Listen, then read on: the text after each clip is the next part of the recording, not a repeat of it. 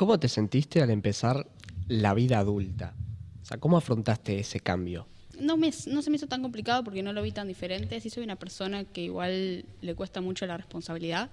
Y bueno, eh, por más de que obviamente el secundario también conlleva su responsabilidad, eh, todo dependía de mí y depende de mí eh, actualmente. Y,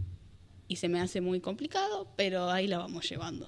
A mí la verdad que se me hizo como bastante duro por el hecho de que siento que fueron muchos cambios al mismo tiempo, como el cambio de pasar, bueno, del, del colegio eh, a la vida universitaria, también muchos cambios en mi familia, muchas cosas de las que tuve que empezar a hacerme cargo, pero siento que incluso eso quizás me ayudó, como a decir, bueno, eh, ahora yo tengo que hacer todo esto, yo me tengo que encargar de esto porque nadie más lo va a hacer, eh, y eso como digamos que al interior de mi familia me, me sirvió eh, también para, para, la facultad y todo eso, pero sí yo siempre extraño mucho todo y por momentos me sentía como muy triste y muy perdida, como que quería a mi familia, quería a mis amigos, quería venir acá todos los días porque era el único lugar al que siempre había venido todos los días y quería sentirme en casa.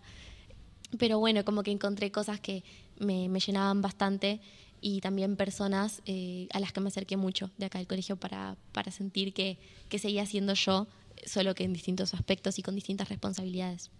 Mi, mi cambio de secundaria a vida adulta eh, fue bastante brusco, sí, fue como que de un día para el otro empezar a trabajar, eh, tener que levantarte todos los días para ir a una responsabilidad que, bueno, que más allá de que yo siempre de chiquita quise trabajar, chiquita, 16, 17, eh, el cambio en el tema trabajo fue como, bueno, al principio estuvo bueno, después fue como, no sé si me gusta tanto, eh, trabajo de lo que me gusta, pero más allá de eso fue como que ese cambio fue